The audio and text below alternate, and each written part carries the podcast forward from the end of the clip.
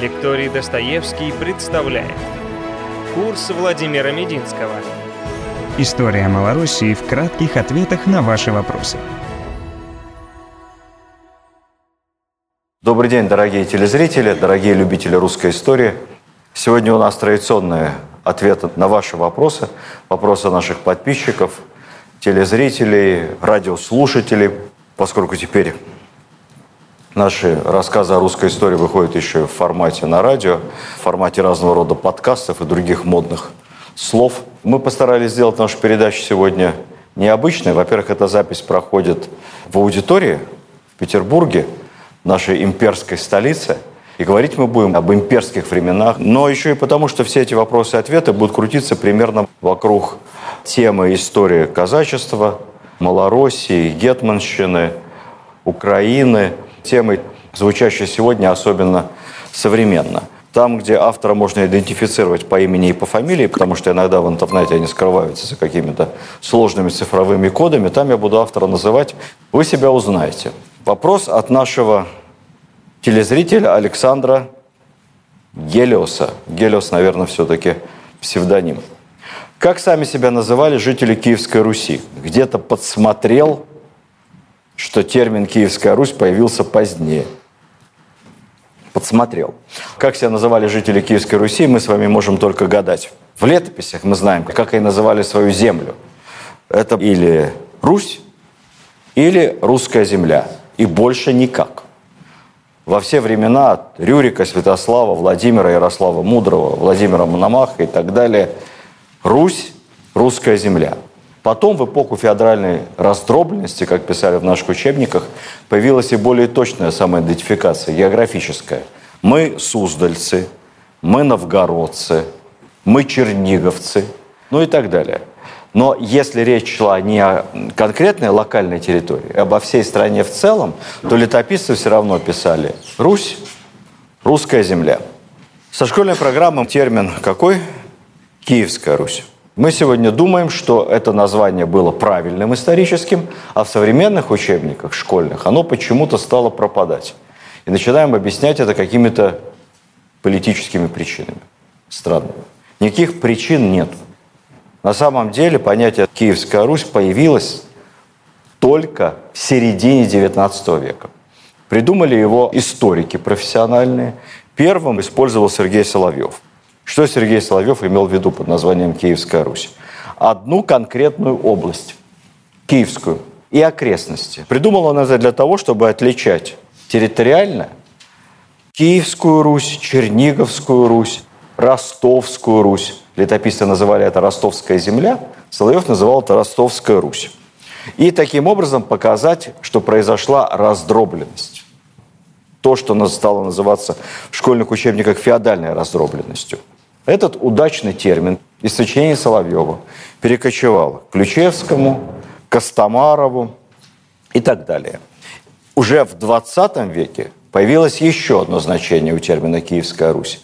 Не территориальная, земли вокруг Киева, а хронологическая. То есть это период в нашей истории, когда условной столицей, почему я говорю условной, потому что столица тогда это просто место, где находится ставка князя великого – Понимаем, да, что не было в документах столицы никак зафиксировано. Когда вот условной столицей примерно до XII века считался Киев. Потом наступил период раздробленности, и писали так. До раздробленности была Киевская Русь, время от Рюрика до XII века. Потом наступила раздробленность. Это тоже весьма спорно, потому что, как считать, Александр Невский был кто? Должность какая у него была? Правильно. А еще он совмещал разные работы. Много раз приглашали его на новгородский престол, и даже иногда прогоняли, потом опять каялись, приглашали. Но помимо этого он был еще великим князем киевским, и великим князем Владимирским. Опять же, мы его сейчас называем великим князем Владимирским, потому что столица вот этой Владимирской земли была очень условна. В разные времена ставка князя могла находиться во Владимире, в Суздале. Все было очень сложно. Он был великим князем Киевским, это считалось самое почетное, самое старшее из его статусных современным языком должностей, конечно, тогда так не говорили, но в Киеве Невский ни разу не был, он туда даже не поехал. Ну, что там делать? Место разоренное, бедное, сгоревшее. Руины, населения нет почти. Лучше я буду во Владимире или в Новгороде. Поэтому уже фактически при Невском Киев статус столицы утратил полностью. Дальше появляется так называемая украиноцентричная теория профессора Грушевского. Он придумал киевское государство. Государство. И сейчас в Киеве современном есть Институт истории Украины, Институт истории Академии наук Украины. Находится он, чтобы подчеркнуть как бы, важность этой персоны, находится он на улице Грушевского. Это бывшая улица Кирова. Грушевский считается основоположником современной украинской историографии. Он действительно целенаправленно всю свою жизнь создавал историю Украины, историю, можно сказать, независимой Украины. Хотя создавал это понятие довольно натянутое, потому что, по большому счету, он просто переписывал историю, там, где это возможно, слово «русский» менял на украинский, русский на украинский. Получалась независимая Украина. Относились к этому, кстати сказать, и относятся по сей день, сейчас просто боятся об этом говорить, но до недавнего времени в самой Украине довольно иронично. Например, один писатель, украинский, кстати, характеризовал метод Грушевского следующим образом. Был когда-то такой, вы знаете, недоброй бородатой памяти профессор Грушевский. Он научными своими разведками, то есть раскопками, окончательно убедительно доказал, что вон та обезьяна, от которой по Дарвину произошел человек, эта обезьяна была из украинцев. А что вы думаете? Так и могло быть, потому что при раскопках неподалеку от речки Воркслы, как говорил профессор Грушевский, нашли два волоска, один желтый, другой голубой. Вот желтый волосок, он с правого уха той обезьяны, а голубой с левого – против фактов не попрешь. Все это шутки. На самом деле, конечно, Грушевский никаких раскопок не проводил. Он был не археолог, он был, то, как говорят, кабинетный ученый. Он размышлял. Э, работал в городе Лемберге. Это что? Львов. Львов. Правильно, при Австрии. Это не теория заговоров. Это данные российской контрразведки. Все-таки у нас была в империи контрразведка. Грушевский и его изыскания, и особенно его некоторое политическая деятельность, потому что он там участвовал в создании так называемой Украинской национально-демократической партии. Вообще все его научное творчество спонсировалось непосредственно разведкой австрийского генерального штаба. Зачем это нужно было австрийцам? Дело в том, что после раздела Речи Посполитой, три раздела Польши, правильно говорить Речи Посполитой, не Польши, потом объясню почему – Австрии достались очень хорошие территории. В первую очередь, собственно, Львов, Лемберг, и потом Краковское и Сандомирское воеводство. Краков – древняя столица Польши, густонаселенная, очень развитая. Все это отошло к Австрийской империи. Также досталось русское воеводство, так называлось, вы не поверите, Галичина, Галиция. Терминологии того времени – это русское воеводство – Австрийцы создали провинцию огромную, столицей назначили Лемберг, Львов. Выяснилось, что примерно 70% населения этой объединенной территории говорят по-русски, сами себя называют, два варианта было, либо именем существительным «мы русины», либо именем прилагательным «мы русский», не русский, русский. Потом, в XIX веке, на этой территории возникло общественное движение. Ну, тогда же многие выделялись, отдельные нации, вообще национализм был трендовой темой. Там тоже возникло националистическое движение, которое само себя называло москвофилами. Они считали, что русские Галичины, Галиции, Львова – это те же самые русские, как в Москве и в Петербурге. Те же самые. При этом это были для австрийцев хорошие русские, потому что они говорили, лучше мы будем в Австрии, чем в Польше. Ну, все-таки немцы культурный народ, они нас не притесняют. Со временем, потом, после революции 1848 года, в которая по Европам прокатилась, после венгерского восстания, когда Австрийская империя стала трещать по швам, то националистические движения во Львове, Галиции, стали уже говорить и о том, что если венграм можно, такую почти автономию, Будапешт вторая столица, то а почему нам нельзя? Третью столицу во Львове. А то мы можем и вообще вернуться в Россию. И вот эта тема, конечно, австрийцам совершенно не понравилась. Сепаратисты потенциальные стали преследоваться. Но поскольку австрийцы люди, немцы австрийские, умные, то они решили, объединившись с поляками, их интересы в данном случае совпали, придумать историю, согласно которой галицийские русские, вот те самые русины, никакого отношения к русским московским и петербургским не имеют. Они украинцы, отдельный народ, полностью. Даже не малоросы. Начало спонсироваться разного рода научные исследования об отдельной Украине. Начал развиваться отдельный язык, выходить книги, печать в Австрии, в Галиции, на отдельном, не совсем русском языке. Если мы вспомним с вами 1848 год, Паскевич, когда там очень быстро по просьбе австрийского императора подавил венгерское восстание, вечно мы лезем туда, куда нам не надо. И потом они возвращались через Львов, наши войска, это 1748-49 год. Наши офицеры писали, мы пришли в австрийский, ну то бишь немецкий, Лемберг. Стали гулять, смотрим вывески на русском. Зашли на кладбище, там вообще одни русские могилы.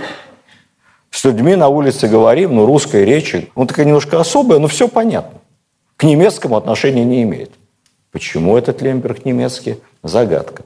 Ну и спустя десятилетия, когда австрийцы действительно этим озаботились, они поняли, что самый лучший способ защитить свои земли, придумать историю с отдельным украинством и, соответственно, двух зайцев сразу, и своих мы удержим, и соседу доставим проблем империи. Пусть они борются с независимостью, с националистическими движениями у себя на территории. Они думают о присоединении наших русинов. Сначала пытались перевести письменность на латиницу, не поверите. То есть русский язык писать латинскими буквами. Не получилось. Потом сменили тактику и стали внедрять фонетическое письмо. Что это такое? Как слышится, так и пишется. Таким образом, местный диалект начинает превращаться в какой-то немножко отдельный письменный язык. Мы, москвичи, будем писать «молоко» через две «а». Почти белорусский получается. То есть мы, мы не придаем этому значения. А на Волыне, в Галиции, там довольно сильно уже отличался устный язык, особенно в селе, от литературного русского, на котором Пушкин говорил. Поэтому, если это все записать, серьезная разница получается. Даже можно пару букв других и с точкой изобразить или еще что-то. Вот я когда учился в Московском институте международных отношений, наш факультет на этаже была кафедра. Называлась кафедра сербо-хорватского языка. Но ни у кого даже и в мыслях не было ни у одного филолога, что сербский и хорватский – это какие-то два разных языка. Ну, была страна Югославия, у него был сербо-хорватский язык. Абсолютно одинаковый. Только сербы кириллицей пишут, а хорваты латиницей. Но на слух это неразличимо, особенно для иностранцев.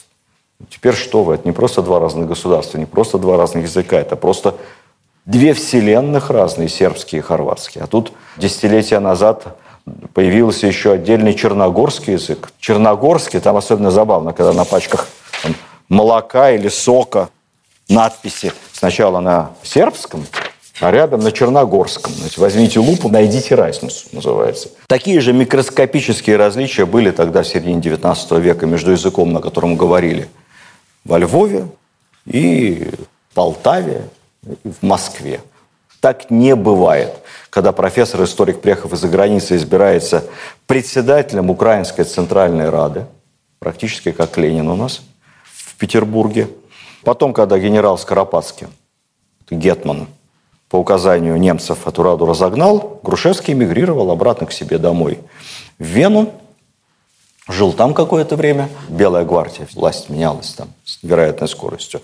Но поскольку э, Австрия Германия войну проиграли, то больше денег лишних у австрийцев не было на финансирование разного рода проходимцев. И Грушевский попросился обратно в СССР. Что вы думаете? Там кровавый диктатор – его принял. Его назначили профессором Киевского университета по истории. Потом даже избрали академиком Украинской академии наук. Продолжил писать свою историю Украины-Руси, как называл его. Он, правда, до репрессий не дожил, то есть не знаю, что бы с ним было потом.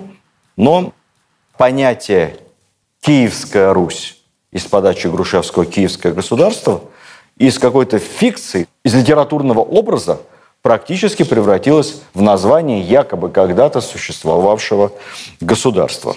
Когда преподавание истории вернулось в школу, мы же помним с вами, что после революции до начала 30-х историю не преподавали в школе. Ну, буржуазная наука.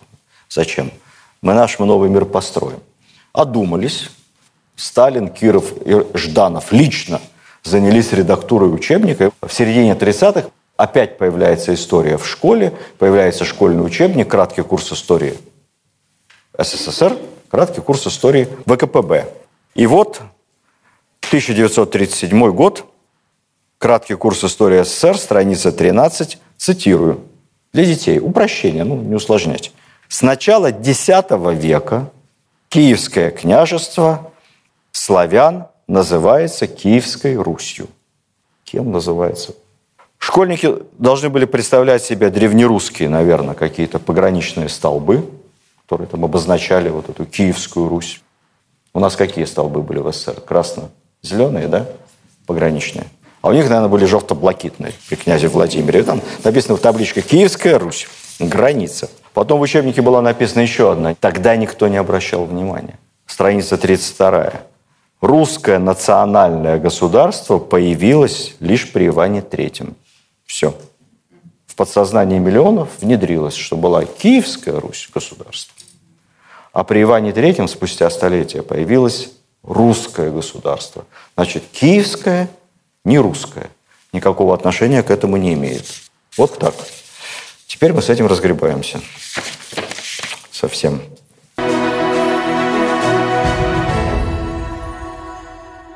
Следующий вопрос от наших телезрителей. Что такое гетманщина? Левобережная, правобережная, нижняя. Можно запутаться, чьи это все-таки территории. Чьи территории мы к этому в конце вернемся. Вы сами скажете, чьи это территории. Я постараюсь рассказать вам, потому что действительно интересный вопрос. Что означает само это понятие? Гетманщина, а есть еще понятие гетманства.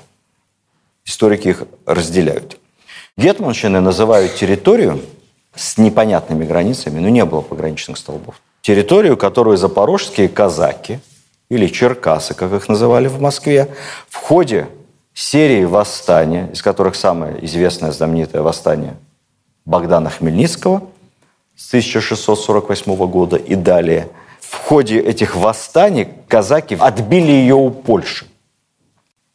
Взяли ее под свой контроль. И там распространялась власть Кетмана – Гетмана войска Запорожского. Так звучало полное название его должности. Что включала в себя эта территория Гетманщины? Это Черкасы, потому что Черкасы – это казаки. Я вот, я вот здесь родился, на Гетманщине. Чигирин, будущая столица войска Запорожского.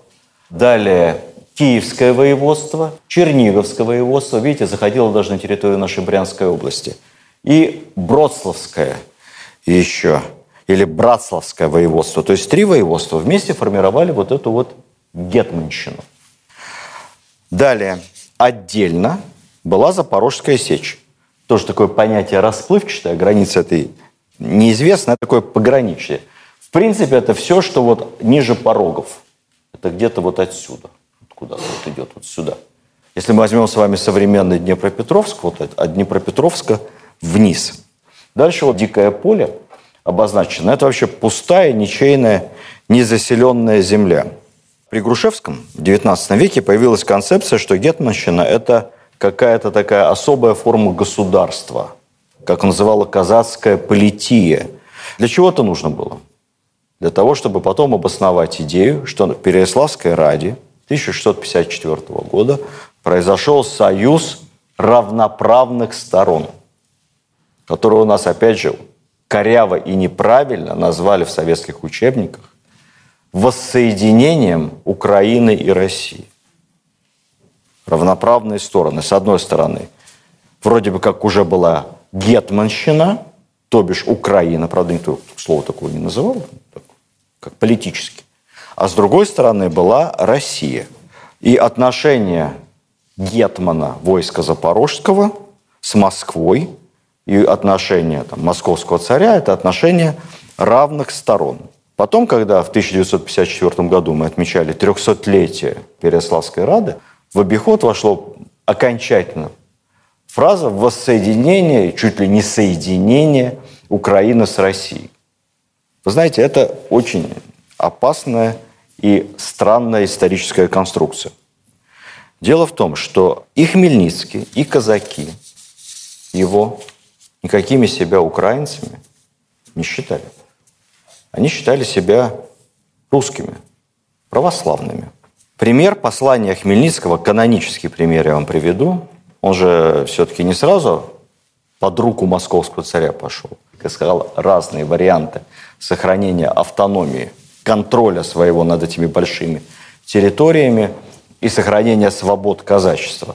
Вот он обращался к польскому королю Яну Казимиру, это 1649 год, уже восстание полыхает вовсю на территории современной Украины.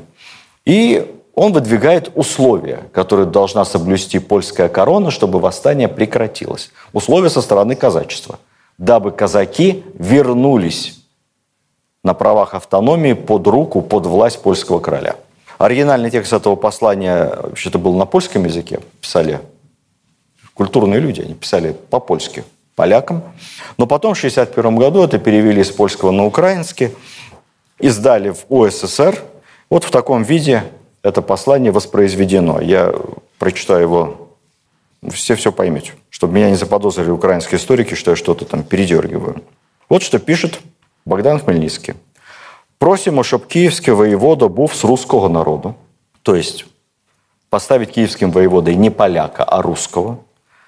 Также, щоб ми, Русь, ми, Русь, мали щонайменше трьох сенаторів, квоту в парламенті, ми русські, серед духовенства митрополита, то есть своего православного митрополита, не надо нам этих католических, серед світських свого воєводу, своего воеводу, и киевского каштеляна, якобы в Сенате защищайте нашу веру и права русского народа. Все. Одного этого послания достаточно, чтобы снять все сомнения, что на самом деле речь шла, ну, по сути, штамп, но правда. Национально-освободительная борьба, только не украинского народа, как было написано в советских учебниках, а русского православного народа против католицизма, униатов и поляков. И вот с Переславской Рады все эти земли Гетманщины вошли в состав России на правах широкой автономии. В этом не было ничего эксклюзивного. У нас была очень гибкая в России система, не унитарная. Все территории управлялись по-разному, у всех были разные права. Все они продолжали считаться частью единой русской державы. Огромная автономия была, например, у земель войска Донского. Огромная автономия у Ногайская Орда, Калмыцкое ханство – но это все часть России. Потом огромная автономия, немыслимая, появится, например, у Чукотки. Или у Финляндии, Великого княжества Финляндского. Или у Польши в разных ее названиях. Это обычная имперская практика. Гетманство – это не государство, это форма организации власти гетмана. Гетман – это вообще что значит слово? Это гаупман немецкий, гаупман, капитан в армии немецкой, только вот в польском изводе. В Польше гетманом, гаупманом, капитаном называли военного командира. И потом, когда казакам разрешили избирать своих собственных командиров, то бишь гетманов, когда казаки восставали, они по привычке, по инерции также продолжали своих выборных начальников называть по традиции казачьей гетманами, то есть капитанами. Капитан, кэптон, в мафии итальянской капо, то же самое. То есть капо был Мазепа. Капут, латынь, голова. Все это начальники. Руководитель запорожцев титуловался, то есть сам подписывался. Богдан Хмельницкий, гетман с войском его королевской милости запорожским. Ну а когда от поляков они окончательно? Стал называться по-другому, подписываться. Богдан Хмельницкий, гетман войска вашего царского величества Запорожского. Все. Теперь внимание. Гетман войска Запорожского, командир Запорожского войска. Откуда сейчас взялось вообще понятие гетман Украины? Никогда не было. Никакой Украины, никакого гетмана Украины не существовало. Гетман Украины – это Скоропадский в Белой гвардии. Все. 1918 год.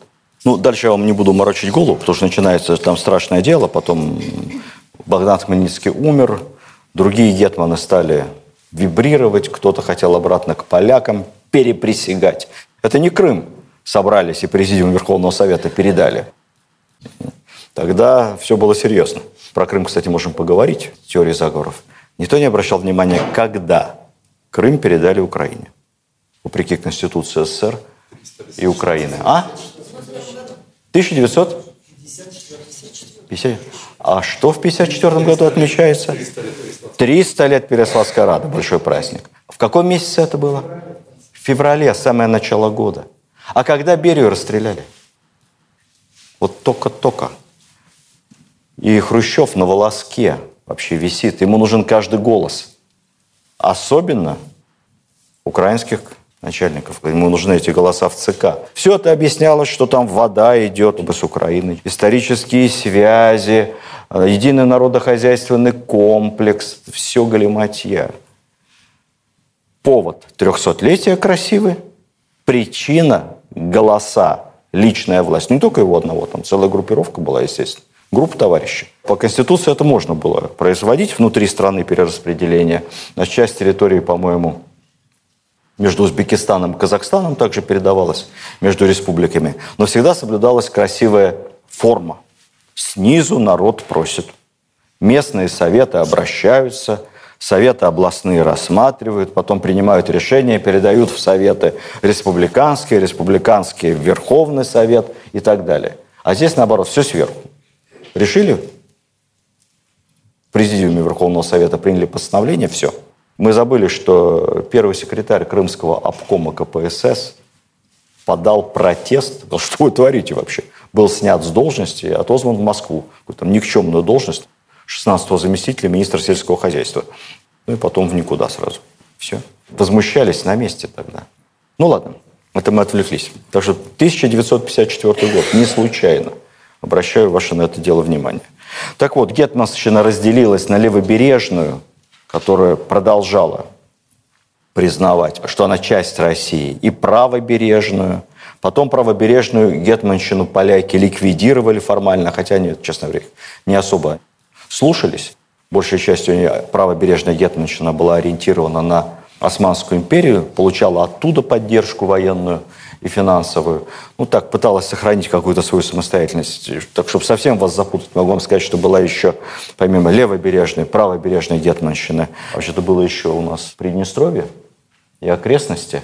Там была еще одна Украина ханская. Это тоже были отдельные сориентированные под протекторатом крымского хана, то бишь Османской империи. У нас довольно долго сохранилась на левом берегу Днепра Гетманщина. Организация управление была похожа на донских казаков, организацию войска Донского, и либо слободских казачьих полков, так называемой Слободской Украины. Мы это совсем уже забыли, но Слободская Украина – это вот где Харьков, Изюм, Бахмут, тот район. Слободская Украина никакого отношения не имеет, естественно, к Малороссии вообще. Окраина. Такая полувоенная казачья организация жизни – Территория гетманства делилась на полки, полки на сотни, сотни на курени, атаманы избирались. В полках власть принадлежала полковникам и полковой старшине, а высшая административно-военная, судебная, финансовая была дарована гетману. Гетман опирался уже на аппарат определенный. Там были судьи, писари, обозные, бунчужные, ну и прочее. Ну, в общем, вся эта система самоуправления – казачьего мало чем отличалась от системы управления того же Донского войска, а впоследствии, спустя столетия кубанского казачьего войска, уральского, яицкого казачьего войска. Но надо сказать, что у донских казаков, например, было больше самоуправления, у них был еще войсковой круг. У Гетмана Запорожского этого не было. Донские казаки подчинялись посольскому приказу, а для гетманства был создан специальный малороссийский приказ, который согласовывал кандидатуры Гетмана. То есть вроде как выбирали казаки, но Москва давала согласование. После долгой войны с Речью Посполитой, после того, как земли Гетмана войска Запорожского вошли в состав Московского царства, государь Алексей Михайлович Тишайший к своему официальному титулу «Господарь земли русской» или «Государь всея России». Теперь он конкретизировал. «Всея великая, малая и белая Россия самодержится», добавил «малую Россию». Малая Россия откуда взялась? Сам термин. Малая Русь. Миллион объяснений есть на эту тему. Малая Россия, потому что она маленькая, а великая, потому что она большая. Не очень для малоросов приятное объяснение, но есть такое. Есть другое объяснение, гораздо более, на мой взгляд, комфортное. Это как малая родина, малая Россия. Это исконная Россия. Она оттуда пошла, с берегов Днепра. Потом двигалась, колонизировалась на северо-восток, на север, во все стороны. Исконная Россия, малая моя, родная. Вот белая Русь.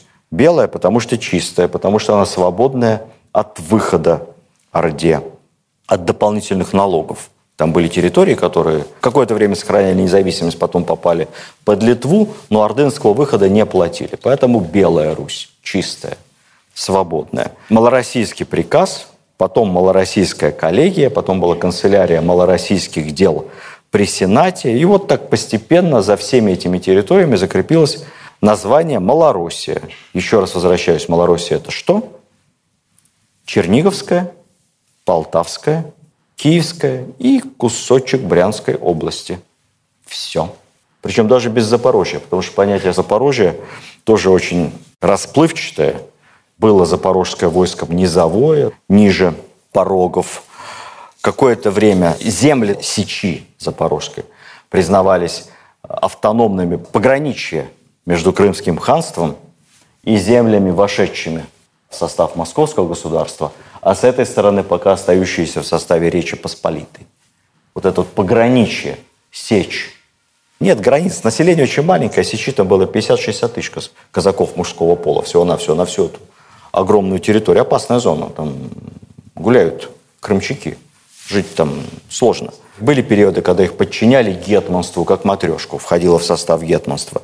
Ну и потом, в конце концов, эту сечь просто упразднили после всех потемкинских и екатерининских завоеваний, когда вся вот эта вот территория, все, вошло в состав империи, то, собственно, зачем прослойка сечь? Эти пограничники, кого они охраняют внутри нас? Ну, войско упразднили просто и все. Предложили переехать на новые места – главным образом на Кубань. Уже охранять рубежи империи на границе с Северным Кавказом. Поэтому кубанское казачье войско – это в огромной степени наследники запорожцев. Там даже говор такой похожий.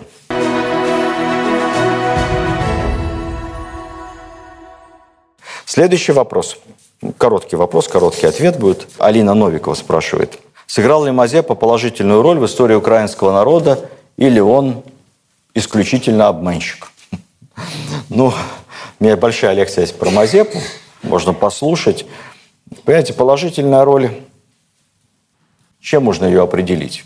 Часто бывает так, что какой-то политик, влеченный властью, может быть, крупный чиновник, он о народе не думает, он думает только о себе. И все делает в своих личных интересах. Вообще он на всех плевать хотел.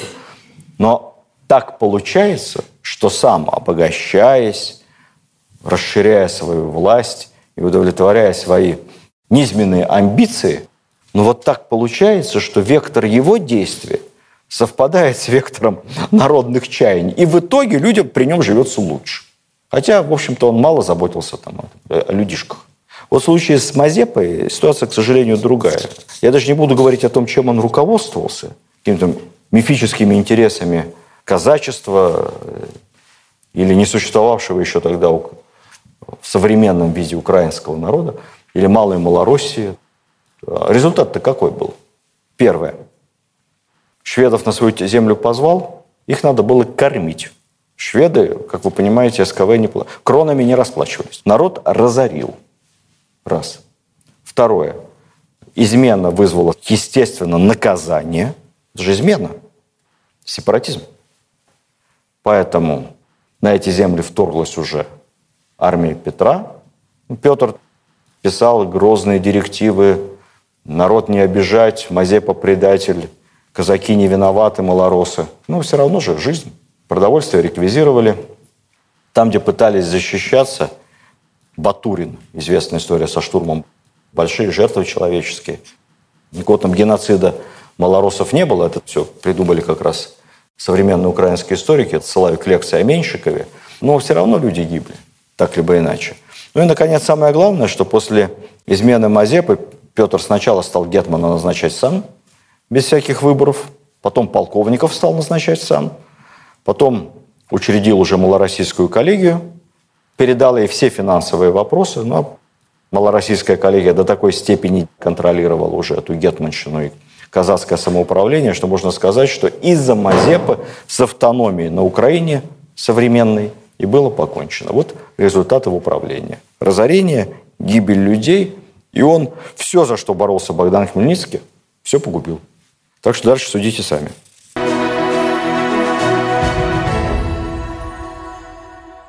Вопрос. Разумовские, Безбородко, Заводовский, получается, при царском дворе были сплошные малоросы. Да, это известная тема. В советские времена говорили, что Российская империя была тюрьмой народов.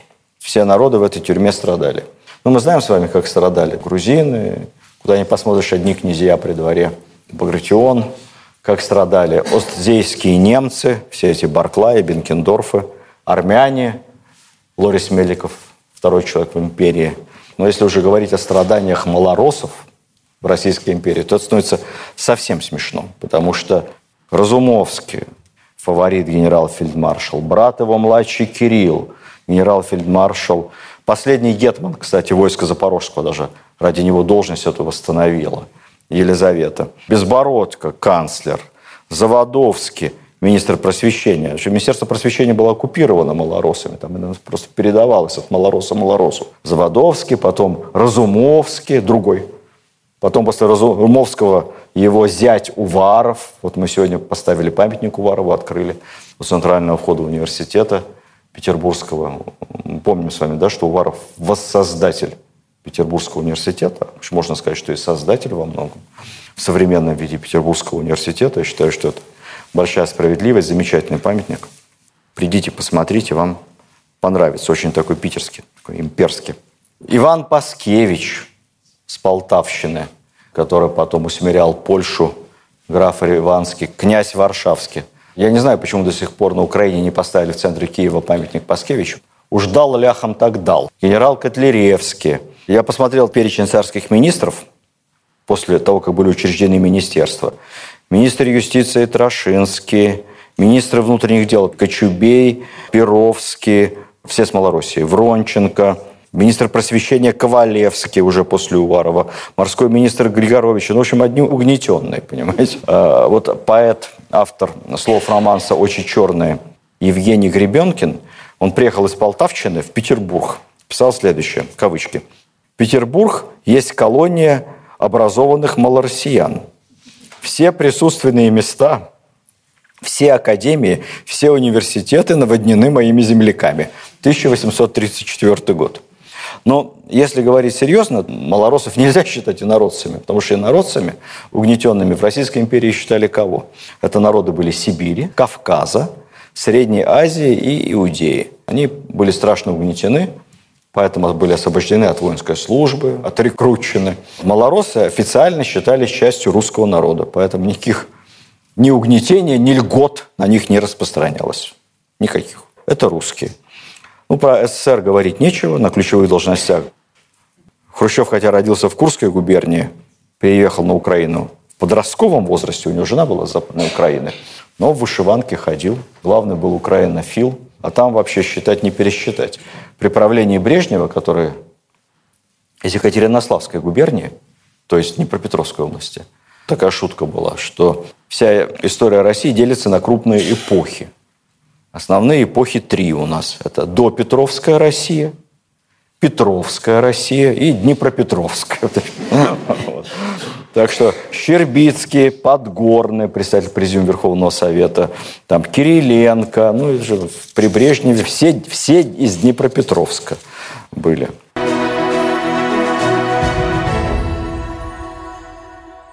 Следующий вопрос. Малороссия, Новороссия, в чем разница? Как происходило заселение Новороссии? Здесь можно рассказывать долго. При Екатерине покончили с многовековой угрозой которая сдерживала возвращение в Причерноморье и заселение этих вот земель всех славянами. Это постоянные набеги со стороны Крыма. Угроза оказаться в рабстве у турок. И вот эти территории стали называться Новороссией. Значит, в широком смысле слова это историческая область, прилегающая к Черному Азовскому морю. От Прикубанья до Бессарабии. Но я расскажу подробно, как понятие Новороссии формировалось. Сначала Новороссийская губерния, на момент ее создания в 1764 году, еще Крымское ханство живет и прекрасно себя чувствует, Крыма даже и не видно, Азов еще нейтральный, но уже появляется Новороссия. Это Екатерининская провинция, к югу от Слободской украинской губернии, то, что я вам говорил, Харьков. Видите, знакомое название Бахмут, Белевская крепость, Полтава, Кременчук. И Елизаветградская провинция с этой стороны Днепра. Там еще были поселения, которые назывались Славяно-Сербия и Новая Сербия. Заселялись частично сербами. Южнее огромная неконтролируемая или плохо контролируемая Запорожская сечь. Так появилась Новороссийская губерния. Дальше она стала расширяться. В конце концов, превратилась в совсем уже огромное образование в результате нескольких войн с Турцией. Я нюансы всякие пропущу. В 1775 году Запорожскую сечь упраздняют. Проходит сначала Румянцевская победная война, потом Потемкинская победоносная война. Крымское ханство, территория его присоединяется к Российской империи. И вот территория Новороссийской губернии. Представьте себе, это больше, чем половина Украины современной. И часть России. Значит, Крым, земли войска Черноморского, Ростовский уезд, Азов. Каждый из этих уездов – это современная область и даже больше, чем область. Вот что Новороссия. Надо понимать, что были еще земли, вот земли войска Донского. Вот в этих местах были земли кочевья, Ногайской степи, там даже были не запорожцы, там были нагайцы. Тюркская народность, родственники еще тех нагайцев, с которых Иван Грозный присоединял к России, они то откачевывали, то прикочевывали. Был даже указ Екатерины 1795 года о дозволении перехода татарам-нагайцам с Кизлярской степи в Таврическую область на молочные воды. Молочные воды, кисельные берега – это все в районе Мариуполя современного. Сам Мариуполь появился позже, как и Бердянск, основанный Воронцовым. Но вот пытались нагайцев привлечь туда, потому что земли пустые, огромные. Запорожцев там почти не было. С нагайцами было тяжело, их хотели использовать как кавалерийские части для войны. Не очень получалось с этим делом. А заниматься оседлым земледелием нагайцы не хотели. А политика имперского правительства была развивать всячески оседлое земледелие. Про перипетии нагайцев расскажу вам отдельно. Они потом частично эмигрировали в Османскую империю, все-таки мусульмане были, им было ближе. Мы им даже помогали в этом деле, потому что у нас была такая идея, что к нам переедут все христиане, а те, кто хочет эмигрировать мусульмане, пусть уезжают. Прошло несколько лет, они стали все писать письма, проситься обратно. Забавные такие воспоминания. 1861 года фрегат Илья Муромец причалил к бухте в Сирии. На причале собрались тысячи нагайцев из некогда Ставропольской губернии – Выяснилось, что, капитан пишет, что османские власти расселили в самых безлюдных районах, где бедняги страдали от нищеты, голода и болезни. Моя команда, русские офицеры, сбросились кто сколько мог и передали деньги самым нуждающимся. Они нам передали письма в Петербург с мольбами о возвращении, которые я по прибытии передал в соответствующие инстанции – Россия согласилась потом принять нагайцев обратно, но их уже давали им землю для занятий хлебопашеством и статус государственных крестьян. Было еще так называемое поле Очаковское, это турецкие владения, которые тоже перешли к нам, примерно в районе современного Приднестровья Молдавии, там от Буга до Днестра, плюс Одесса и Очаков, вот эти части нынешней Украины, Очаковское поле. Абсолютно безлюдная пустыня. Потемкин сформировал там наместничество, учредил города, Николаев, стал разрастаться Очаков, Одесса. Потом эти территории тоже были включены в состав до неприличия разросшейся Новороссийской губернии, и туда тоже в Очаковские поля переселяли кого угодно. Молдаван, русских, старообрядцев. Туда возвращались старообрядцы из Турции. Туда везли крестьян из Костромской губернии. Наши посылали секретно тайных агентов, вы не поверите, выманивать польских крестьян. Жить-то кому-то надо, а в Польше тяжело. Угнетение, налоги, земли мало. Ну, бегите к нам, мы вам землю дадим. Расселяли туда отставных солдат и матросов, у которых рекрутчина закончилась. Много армян переселяли туда из Армении. Мест тоже там не хватало, персы давили, турки. Там есть такой город армянский, Григорьевполь, сейчас район в Приднестровье. Значит, очень были выгодные условия получения земель в Новороссии. 10 лет освобождения от всех налогов, от любых повинностей – и много земли. Это, знаете, как вот у ковбоев на Диком Западе. Но у тех, кто побогаче, кто мог прогарантировать, что он будет эту землю как-то возделывать, перевезет из центральной России своих крестьян, могли получить бесплатно имение в Новороссии десятки тысяч десятин, то есть десятки тысяч гектаров. Тот, кто переселялся просто, получал какой-то земельный надел под возделывание. В конце концов, образовалось в итоге две губернии, Новороссийская и Азовская чуть-чуть, раздробили, и средний размер на одну душу мужского пола, то есть на одного крестьянина, знаете, какой был размер земли? 83 гектара. Бери не хочу. Переселили по указу Екатерины 20 тысяч государственных крестьян из центральной губернии. При этом разрешили богослужение старообрядцам, невиданная вещь, по старым книгам. Переселяли евреев с польских территорий разрешали местное самоуправление. Делайте, что хотите, только живите. Кагальное устройство, так называемое. Много болгар переселилось по соседству с Очаковым. Кстати, очень успешно занимались садоводством, привили земледельческую культуру. Интересная история с переселением немцев в Новороссию. Немцы получали 10 лет освобождения от любых податей, освобождение от обязательных работ, освобождение от постоев, это когда армия идет, надо предоставлять, освобождение от военной службы, Немцам выдавались деньги на путевые расходы, на переезд, деньги кормовые, дальше суда 500 рублей на семью на обзаведение хозяйством, бесплатно семена для посева, ну и всяческие права заводить фабрики, заниматься торговлей и по 65 гектаров земли на человека. Бесплатно. С обязательством через 10 лет начать платить за эту бесплатно предоставленную землю 15 копеек за гектар. Ну, десятина тогда говорили, я, современным языком. Да, ну и бесплатно еще лес на постройку домов, амбаров и всего остального. В итоге к э, временам Николая I в Новороссии обитало 100 тысяч немцев в Новороссийской губернии. Если на момент образования Новороссийской губернии совсем всем-всем, что можно было представить себе, совокупное число жителей этой земли не превышало 100 тысяч человек, то к моменту воцарения Александра I, то есть это начало 19 века, сколько прошло? Ну, лет 30. Полтора миллиона. Население увеличилось в 15 раз. Были, конечно, переселенцы, я думаю, из Киевской губернии, из Малороссии, но, как вы видите, в основном это очень пестрый, очень пестрый состав.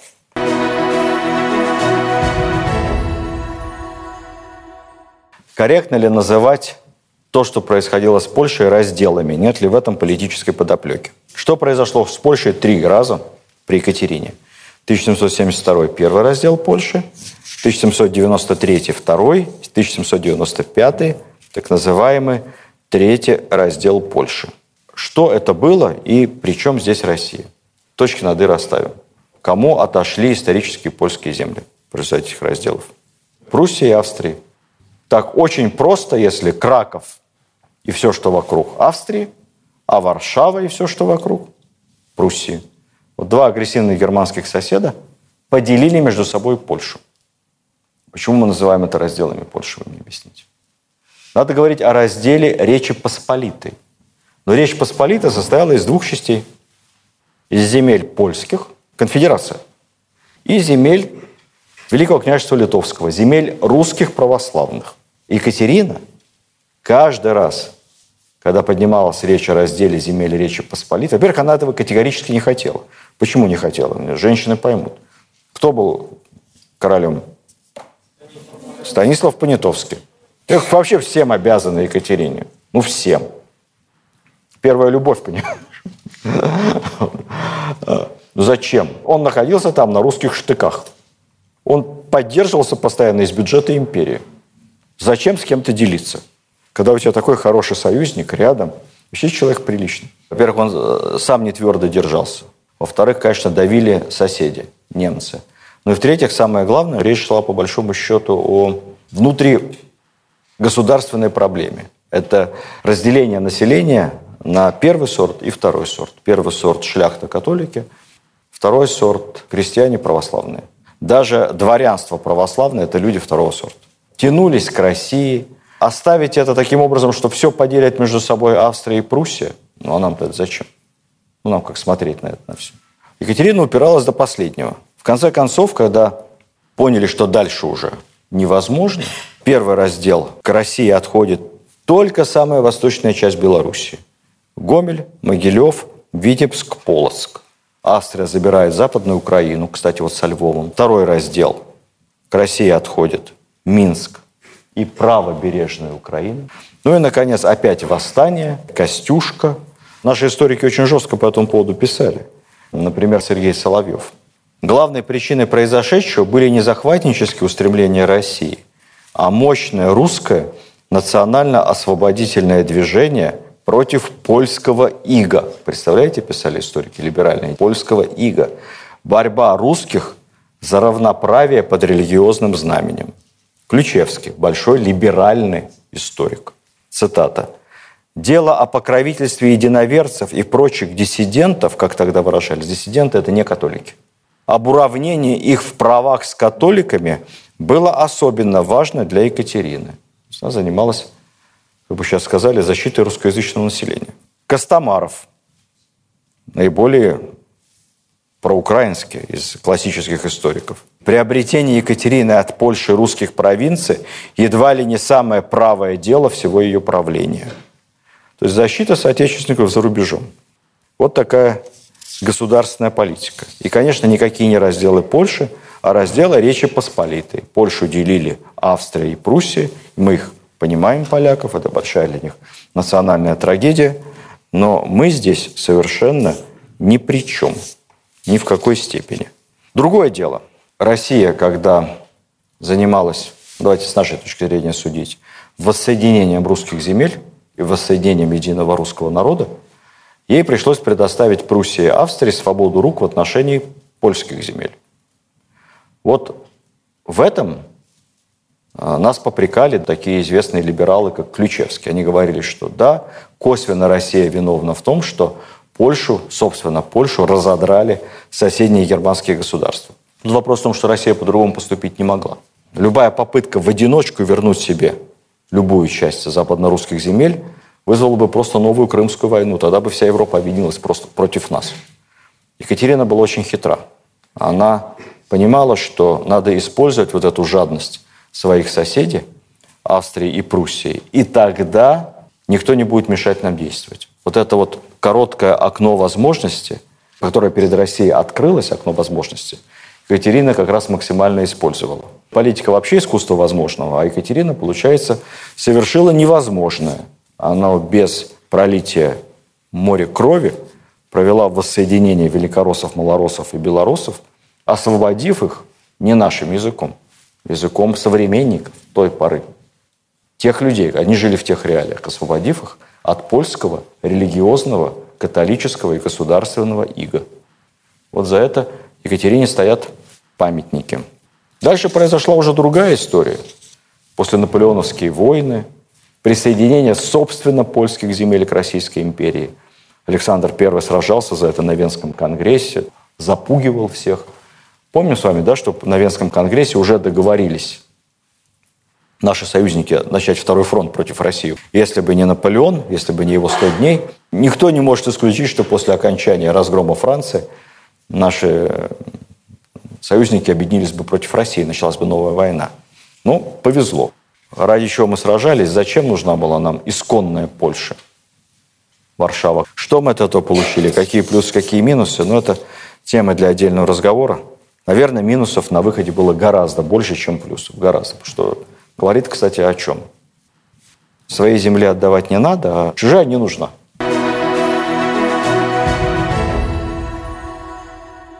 И заключительным вопросом подходим. Марина Малахова. Как вы считаете, какие процессы способствовали делению русских на украинцев? Интересный вопрос. Ладно. Начнем с происхождения слова «Украина».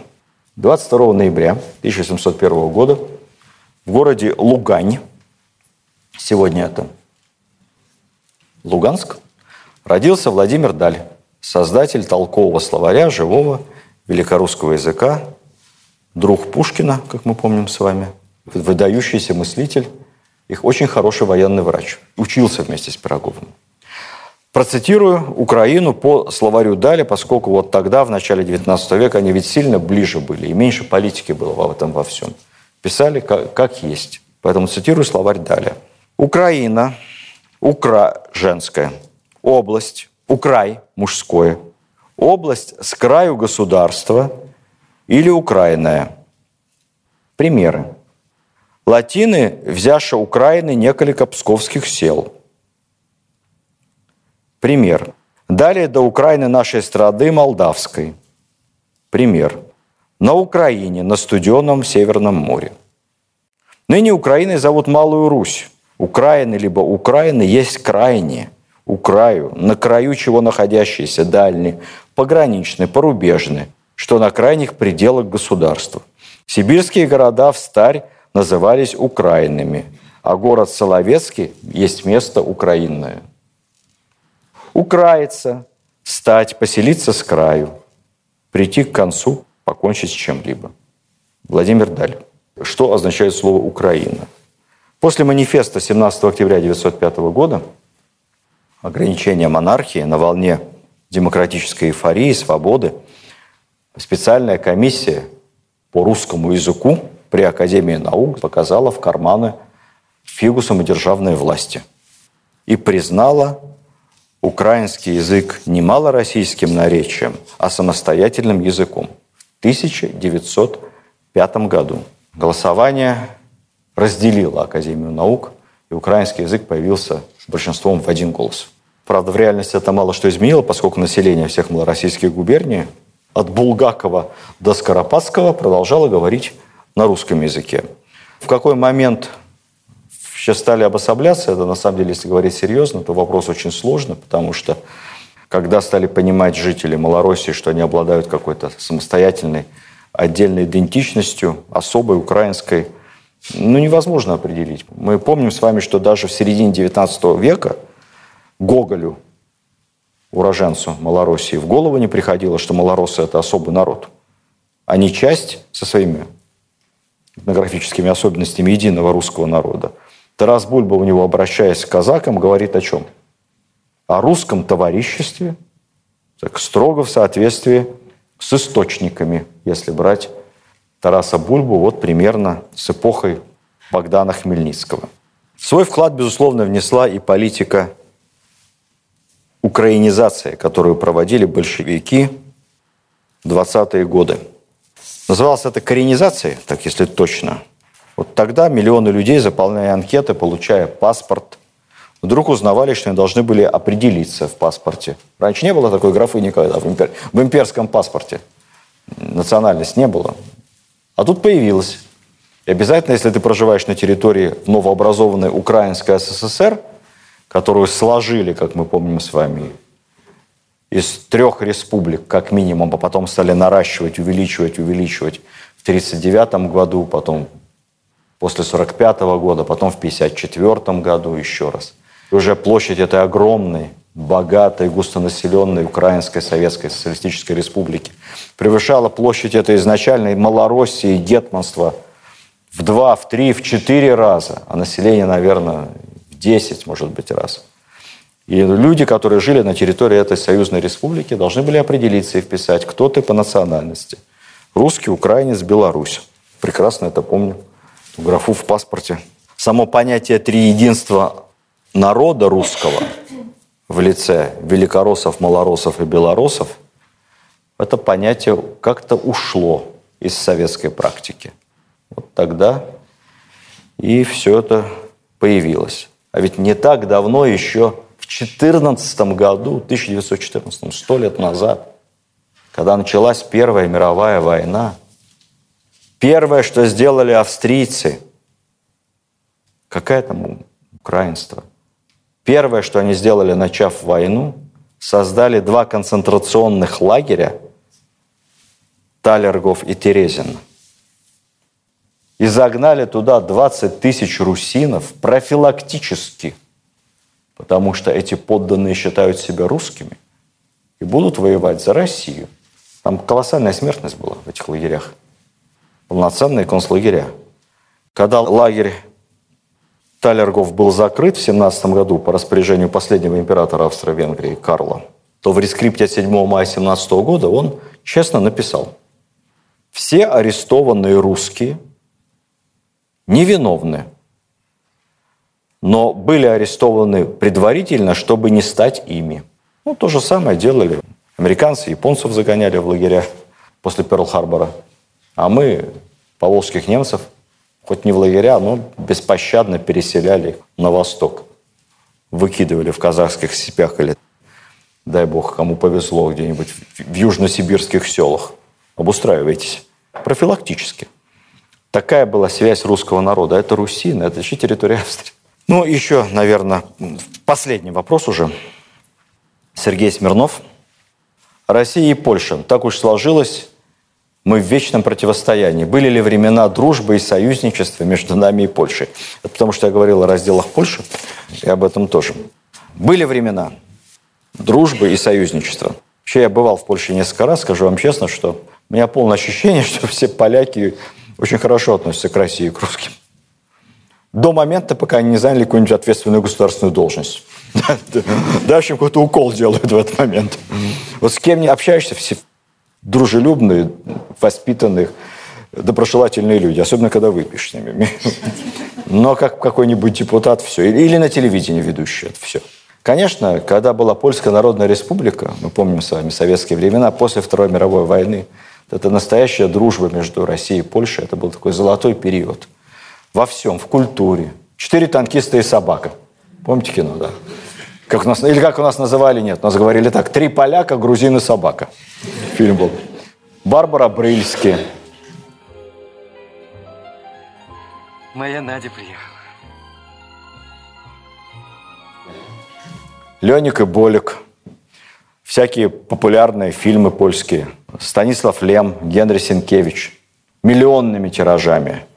Адам Мицкевич, Болеслав Прус. Ну, братство по оружию в годы Великой Отечественной войны.